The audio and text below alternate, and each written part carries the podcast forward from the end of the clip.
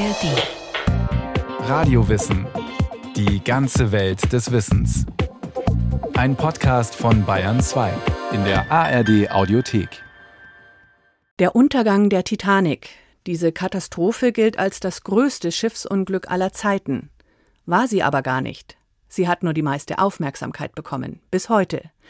Warum wurde gerade der Untergang der Titanic zum unsinkbaren Mythos, zu einem Popphänomen?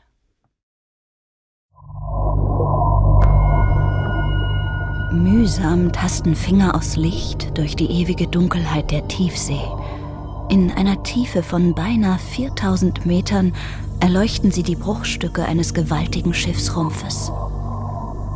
Ein Amor aus Bronze, weißes Porzellangeschirr, eine Violine, teurer Schmuck, eine Taschenuhr, stehen geblieben um 2.16 Uhr.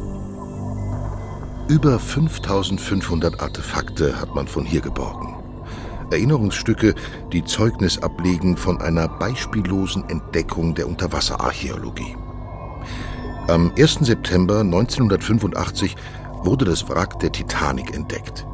Das Schiff galt mit 270 Metern Länge, über 28 Metern Breite und über 53 Metern Höhe als das größte Schiff der Welt als es am 2. April 1912 vom Stapel gelassen wurde.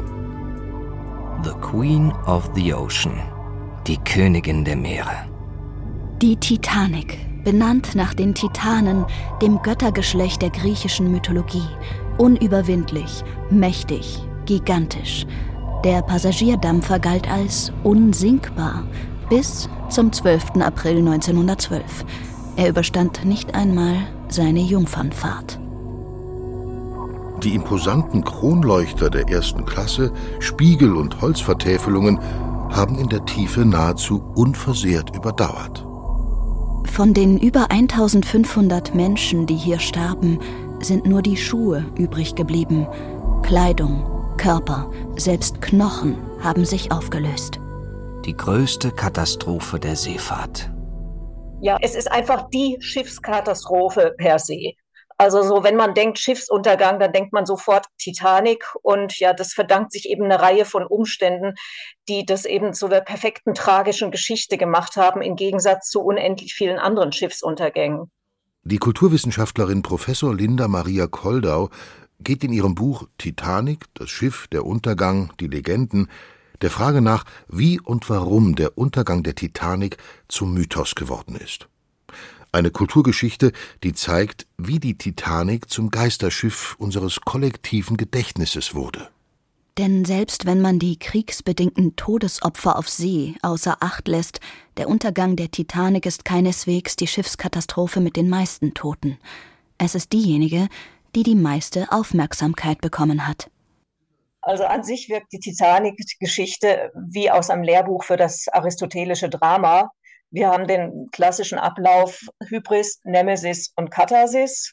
Also Hybris, der Hochmut, also da auch der Mythos von der Unsinkbarkeit. Das Wort unsinkable kam auch in Werbebroschüren vor. Also hier der Hochmut der Unsinkbarkeit, der vermeintlichen Unsinkbarkeit. Dann eben Nemesis, die Katastrophe, der Fall nach dem Hochmut. Und aus dieser Katastrophe heraus dann Katharsis, also die Läuterung, dass die Menschen klüger und ja weiser und auch demütiger aus diesem Geschehen heraus hervorgehen. Die Menschen auf der Titanic repräsentieren zudem als eine Art Mikrokosmos alle Gesellschaftsschichten. Ja, das ist eben auch dieser eine besondere Umstand, den wir bei anderen Schiffskatastrophen nicht oder nur selten haben, dass es wirklich so einen Querschnitt durch die Gesellschaft gibt. Die damalige Gesellschaft, die ja auch noch so richtig schön in Klassen aufgeteilt war, wo man dann eben sagen konnte, jeder ist vertreten.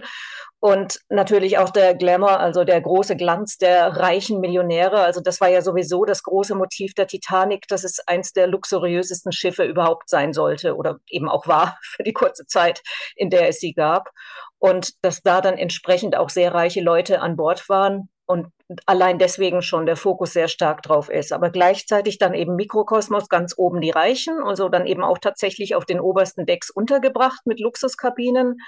In der Mitte dann die Mittelklasse, also Passagiere zweiter Klasse und unten dann eben ja die armen Auswanderer, die Passagiere dritter Klasse.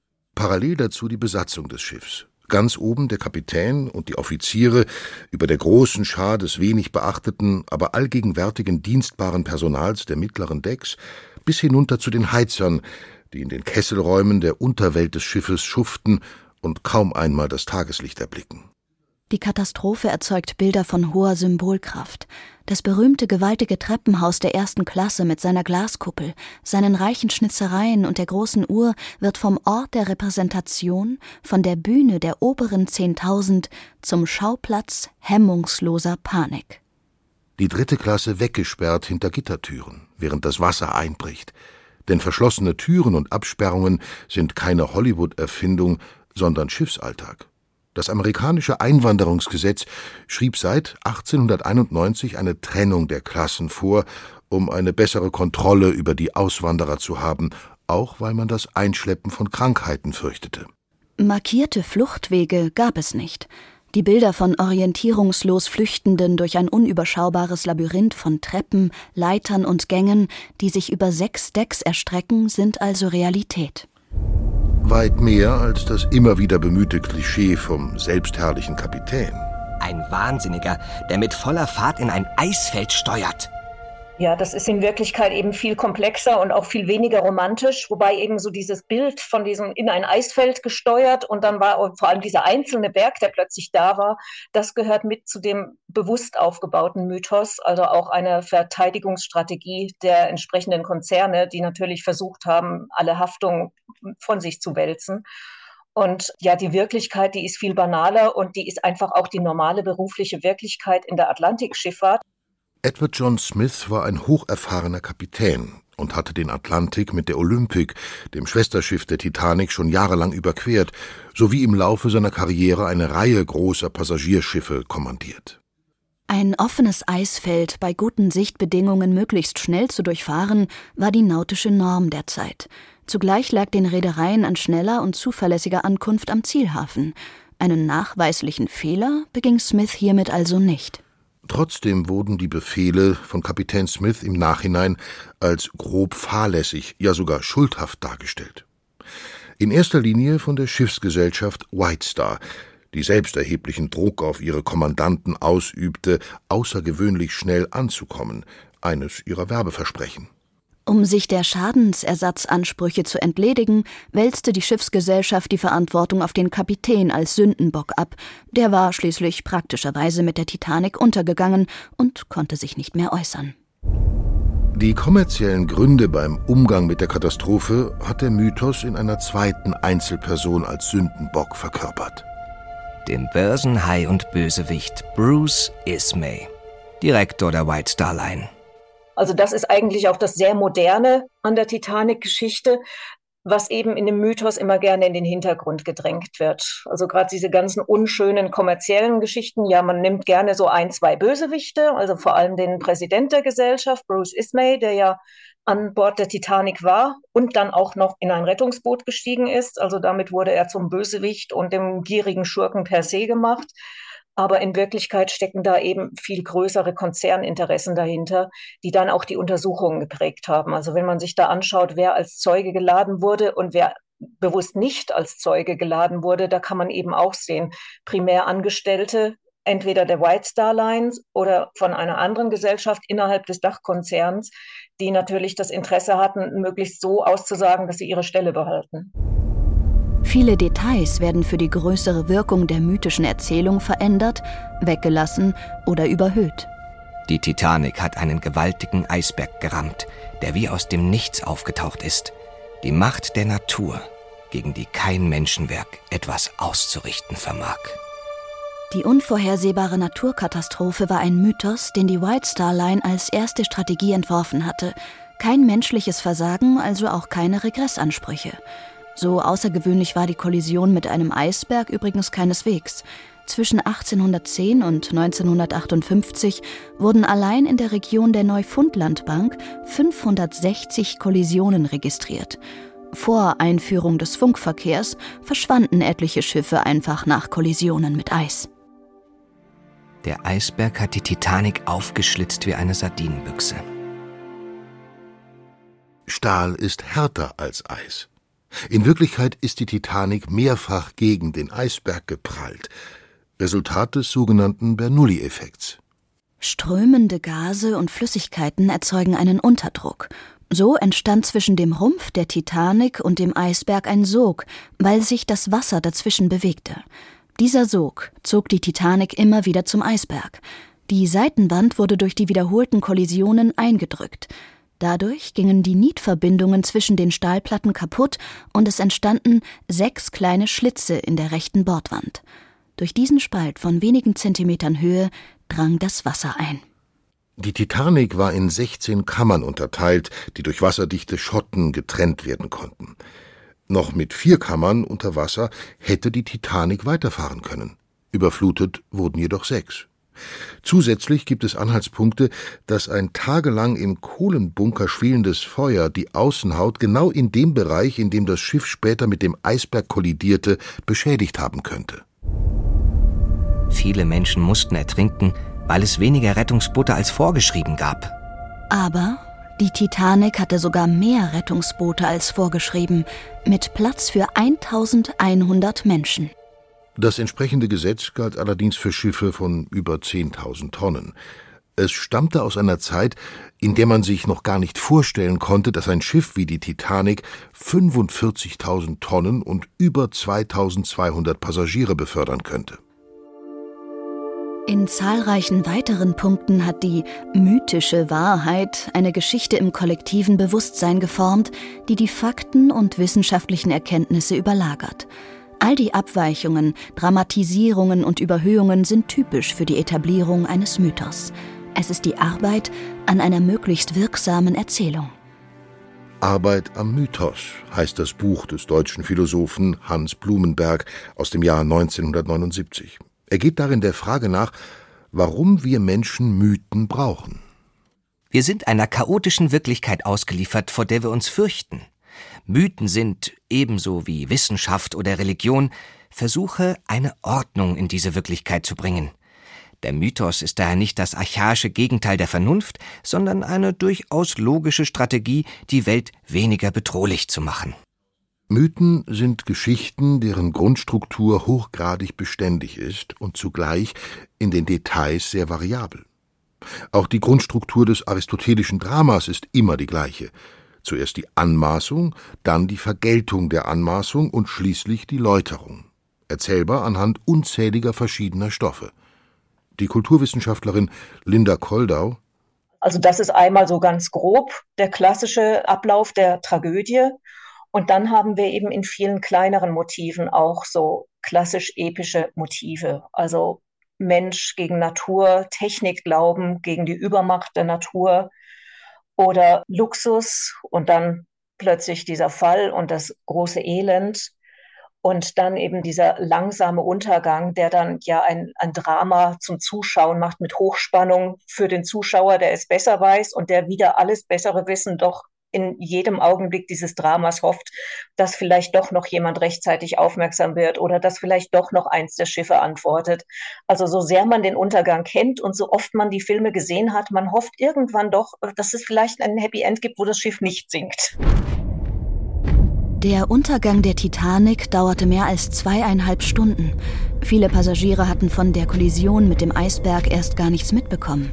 Nicht wenige weigerten sich zunächst, das unsinkbare Schiff zu verlassen und bei Nacht mitten auf dem Atlantik und eisigen Temperaturen in ein Rettungsboot zu steigen.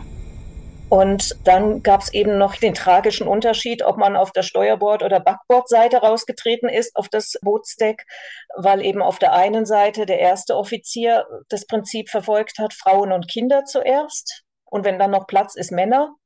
Während der zweite Offizier auf der anderen Seite sich eine ganz eigene Variante gestrickt hat aus diesem ritterlichen Wahlspruch Frauen und Kinder zuerst. Der hat nämlich grundsätzlich keine Männer in die Boote gelassen, selbst wenn Platz war. Und das ist etwas, was immer unter den Tisch gekehrt wird und was eigentlich die größte Grausamkeit in der Bemannung der Boote war, weil er Familien getrennt hat, weil Familien ihren Versorger verloren haben, obwohl Platz in den Rettungsbooten gewesen wäre. Doch alle diese Details sind nicht die entscheidenden Faktoren, warum die Titanic zum Mythos geworden ist. Es ist der Beginn des Medienzeitalters. Die gesendeten Funksignale ermöglichen eine Mitverfolgung des Untergangs nahezu in Echtzeit. Nach der Bergung aus den Rettungsbooten wird die Welt per Telegrafie in Atem gehalten mit Nachrichten vom Schiff, das die Schiffbrüchigen aufgenommen hat. Wer ist unter den Überlebenden? Falschmeldungen kursieren und schüren falsche Hoffnungen. Titanic noch seetüchtig. Schiff wird mit all seinen Passagieren zum Hafen geschleppt. Eine tragische Rolle spielt die moderne Funkkommunikation auch bei der Absetzung der Rettungssignale. Weder war eine Besetzung des Funks über 24 Stunden üblich, noch gab es eine internationale Funkgesellschaft. Vielmehr herrschte ein harter Wettbewerb zwischen der amerikanischen Marconi Wireless Station Site und anderen Anbietern. Und soweit man das rekonstruieren kann aus den Aussagen des überlebenden Funkers, haben die eben erstmal das ja eigentlich gesellschaftsinterne Notsignal, das veraltete Notsignal gefunkt, was eben internationalen Schiffen rundherum signalisiert haben, da ist irgendein Problem, aber die sind so weit in Schuss, die wollen nur eigene Schiffe der eigenen Gesellschaft oder angloamerikanische Schiffe zur Hilfe haben. Und da wird eben vermutet, dass doch ein, zwei oder mehr Hilfsangebote gekommen wären, wenn die von vornherein SOS und nicht CQD, also das Marconi-Signal, gefunkt hätten.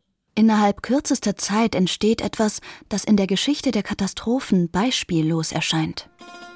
Illustrierte bringen In Memoriam Ausgaben heraus, in denen keineswegs nur berichtet, sondern effektvoll dramatisiert wird. Motivpostkarten, Essays, Gedichte, Lieder, Romane, Theaterstücke, Spielfilme, später Fernsehserien und Musicals. Alles, was die Popkultur zu bieten hat, arbeitet sich am Titanic-Mythos ab. Ein Gemälde von Max Beckmann aus dem Jahr 1912 mit dem Titel Untergang der Titanic. Es hängt heute im St. Louis Art Museum. Sachbücher von Überlebenden und fiktive Erzählungen erscheinen. Komödien und Tragödien, Orchesterwerke. 2012 ein einstündiges Requiem von Robin Gibb, das fast 14-minütige Lied Tempest von Bob Dylan aus dem gleichen Jahr. Bereits 1912 die beiden ersten Verfilmungen. Sogar ein nahezu vergessener Roman erlebt im Kielwasser der Titanic seine Auferstehung. Titan, eine Liebesgeschichte auf hoher See von Morgan Robertson aus dem Jahr 1898 erregt Aufsehen, da die hier erzählte Geschichte vom Untergang des als unsinkbar geglaubten Schiffes Titan erstaunlich viele Parallelen zum Untergang der Titanic aufweist. Es werden Geschichten erzählt von pflichtbewussten Offizieren, heroischen Gatten und Vätern, die den Heldentod sterben, aus einer Zeit, in der Ehe noch heilig war und Männer wussten, was Ritterlichkeit bedeutete. Und in der das Wunderwerk der Technik noch die begeisternde Unschuld besaß, die sie zwei Jahre später im Ersten Weltkrieg zur Verwendung von Massenvernichtungswaffen verlor. Der Mythos Titanic der Mythos vom Untergang der guten alten Zeit. Die Titanic ist Kult. James Camerons mit elf Oscars preisgekröntes Spielfilmdrama aus dem Jahr 1997 mit Kate Winslet und Leonardo DiCaprio macht den Mythos zur Massenware. Die Filmerzählung wird mit der Geschichte der Titanic gleichgesetzt. In zwölf Tauchfahrten dreht Cameron Originalaufnahmen des versunkenen Wracks. Die aus der Tiefsee geborgenen Artefakte, die Uhr, die Violine, das Porzellan, werden im Zuge des Titanic-Kultes zu Reliquien und das Wrack zu einem heiligen Schrein. Der wahre Titanic-Pilger reist nicht nur die historischen Stätten, die Docks, den Hafen, die Gedenkstätten ab, sondern bucht eine Tauchfahrt im Nordatlantik hinab zum nassen Grab der Titanic. Titanic Expedition. Explore the Titanic. Expedition zur Titanic. Erkunden Sie die Titanic. Das Ticket zu 250.000 Dollar. Das tödliche Unglück des Tauchboots Titan mit fünf Todesopfern im Juni 2023 wird wohl selbst bald Bestandteil des Mythos sein. Ein Drama in fünf Akten. Wie die Titan in der Tiefe verschwand. Titelt die österreichische Tageszeitung Der Standard. Auch hier Hochmut, Katastrophe und Läuterung? Jedenfalls verfolgen Millionen Menschen das Drama in den Medien. Wer wird jetzt noch zum untergegangenen Monument hinabpilgern? Denn auch dem Wrack setzt die Macht der Natur irgendwann ein Ende. Die Titanic löst sich auf, wird nach und nach von metallfressenden Bakterien vernichtet. Der Beweis für die Wahrheit des Mythos zerfällt. Forschungsexpeditionen zu dem Wrack dokumentieren den Verfall. Mehr als 200 Stunden untersuchten U-Boote das Wrack. Über 700.000 Bilder wurden zu einem 3D-Scan zusammengesetzt, den die BBC 2022 veröffentlichte. Selbst kleinste Details sind darauf zu erkennen wie die Seriennummer des Schiffspropellers. Können anhand dieser neuen Aufnahmen die vielen ungelösten Fragen noch geklärt werden? Oder bleibt am Ende nur ein romantisierter Mythos? Ein moderner Mythos. Neben einer Verkettung unglücklicher Umstände haben Profitinteressen der Schiffsfahrtsgesellschaft und des Telegrafieunternehmens Marconi offenbar dazu geführt, dass Rettungschancen verspielt worden sind. Konzerninteressen, die dann auch bei der Aufarbeitung eine entscheidende Rolle gespielt haben. Man inszenierte eine Untersuchung, die vor allem jede Haftung durch die Konzerne verhindern sollte. Ja, also was mich so fasziniert hat, eben bei der Arbeit mit dem Titanic-Mythos, ist, wenn man da so diese vielen Schichten der Verklärung runterschält, wie banal und modern das Ganze eigentlich ist. Eigentlich verbirgt sich unter diesem wunderschönen und traurigen Mythos, verbirgt sich dann doch eben wieder die harte Geschäftsrealität.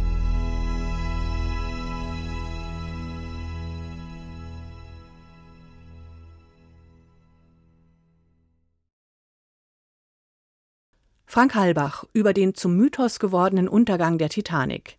In dem Themenbereich gibt's noch mehr von Radiowissen, zum Beispiel auch eine Folge über Seenotrettung, über Seekrankheit oder auch über Samuel Morse und den Schreibtelegraphen in der ARD Audiothek und überall, wo es sonst Podcasts gibt.